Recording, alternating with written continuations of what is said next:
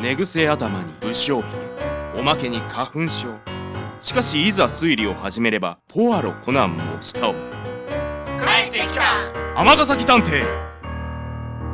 天のどこかにあるという謎の集まるカンパニーそいつはここにいるのさ。タバコの煙暮らせて尼崎探偵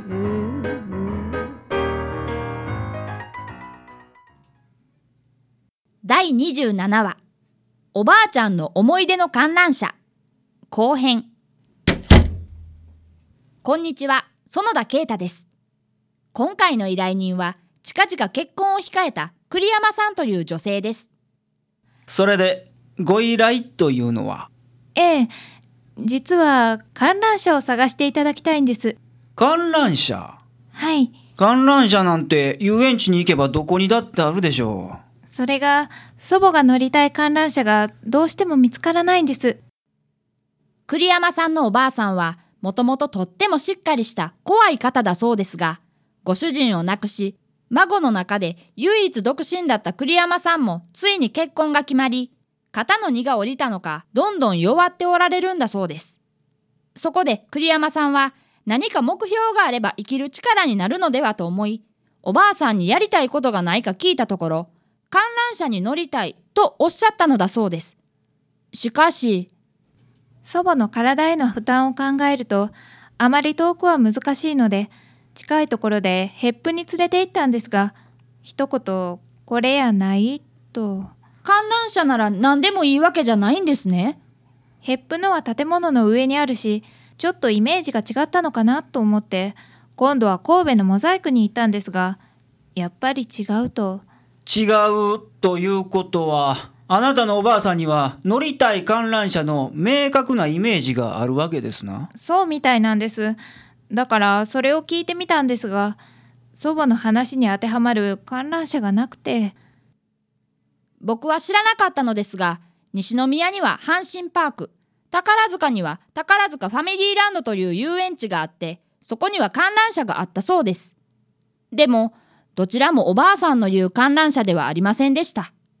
おばあさんが言うには観覧車は尼崎にあったらしいのです。しかし塚口のサンサンタウンの屋上に昔あった観覧車でもないそうです。僕たちは手がかりを見つけに尼崎の地域研究資料館に向かいました。あ依頼人からや。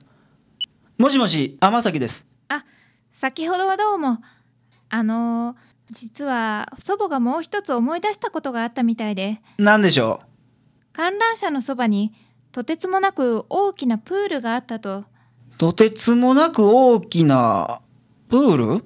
ええ。すみません。大したヒントにもならないかと思いましたが一応お知らせしようと思いまして。いやそれはとてつもなく大きなヒントですよ。ありがとうございますどうぞ明日もう一度事務所にお越しください。おばあさんが乗りたい観覧車の謎を解いてみせましょう。先生はその電話の情報でピンときたらしくお目当ての資料をすぐに見つけてコピーされました。きっとこれや。とてつもなく大きなプールのそばにある観覧車はこれしかない。ああ、なるほど。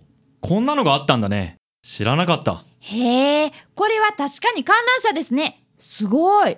だけど、天崎くん。ああ残念やけど仕方ないわ。とにかくこの資料を持って依頼人に報告や。次の日依頼人の栗山さんが事務所に来られました。あの本当に分かったんですか？ええ。尼崎にあってとてつもなく大きなプールのそばにある観覧車ですなはい。あなたのおばあさんの思い出の観覧車はおそらくこれのことだと思われます。えこれは？古い写真ですがこれはどう見ても観覧車でしょう。昭和29年尼崎は台風による高潮被害を防ぐための防波堤が完成しました。その時それを記念して尼崎で栄える産業博覧会というものが開催されたんです栄える産業博覧会？ええ兵庫県や尼崎のさまざまな産業技術や文化などを紹介する博覧会です。そしてその会場には遊園地も設営されたんです。この観覧車はそこにあったもんです。おばあ様が尼崎にあったとおっしゃっていたのは間違いなかったんですそうだったんですね。大きなヒントになったのは、とてつもなく大きなプール。実はこの博覧会が開催された場所、尼崎競艇場のあたりなんですよ。ああ、プールってボート用の。あなたのおじいさんとおばあさんは工場をお持ちだったんですよね。どこにも遊びに行けなかったお二人ですから、おそらくここに来られたのも仕事の一環だったんじゃないですかね。いろんな産業技術を勉強しに来られたんでしょうかもしかすると何か博覧会に出品されていたということも考えられるよおばあさんにとっては、この観覧車に乗ったことはとても印象的な思い出だったことでしょうな。きっとそうですね。ただしかし、もちろんこの観覧車は今はありませんから、観覧車に乗りたいというおばあさんのご希望を叶えることはうん残念ながらできませんね。そうですよねあの、この資料っていただいてもよろしいですか？ええ、実際に乗ることはできなくても、きっとこの写真を見れば、若い頃を思い出して、また元気になってくれるかもしれません。そうなるといいねそれから、競艇場のあたりにも行ってみます。どこかに当時の面影があるかもしれませんしね。そうですね本当にありがとうございました。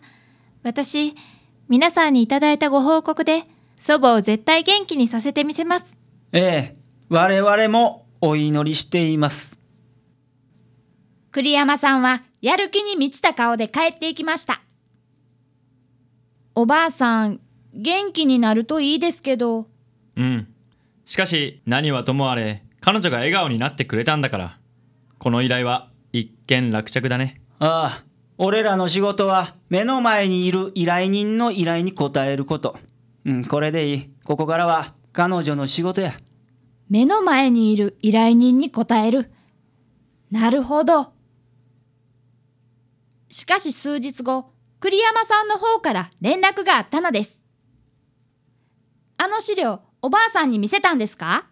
はい。それに、競艇場にも行きました。そうしたら、当時の思い出がどんどん蘇ってきたようで、思い出したあの時全然遊びにも行けへんかったからせめて観覧車に一度乗りたいって言うたのにあの人ったらこんなもん乗らんでええ。これくらい俺がいつでも作ったる言うて結局乗せてもらえへんかってん。ほんで全然作ってもくれんまま死んでもうてん。あかん。思い出したら腹立ってきた。え？腹立ってきた？そうなんです。もうすっかり怖かった頃の祖母に戻っちゃって、しまいには祖父が大事にしていた骨董品類を売り払って、そのお金で庭に観覧車作ってもらうって言い出して、え？えめちゃくちゃでしょ？でも元気になってくれるならそれでいいんです。あの時観覧車に乗せなかった祖父にも感謝ですね。あそこで乗っていたら祖母は何にもやり残したことがなくなっていたわけですから。ななるほど本当にありがとうございました。よろしくお伝えください。あの素敵なハンサムな方と、えーと、尼崎先生にも、え？ああのあー切れちゃった。どうした？いえ。尼崎じゃなくて尼崎だって言いそびれたことは先生には内緒です。そして僕は電話の内容を先生とハンサムさんに伝えました。ああ、長生きするな、そのばあさんは。しかし観覧車があるには実現したら素敵だね。お、その時は乗りに行くか？おばあさんの夢は僕たちにとってもちょっと楽しみなものになったのです。尼崎探偵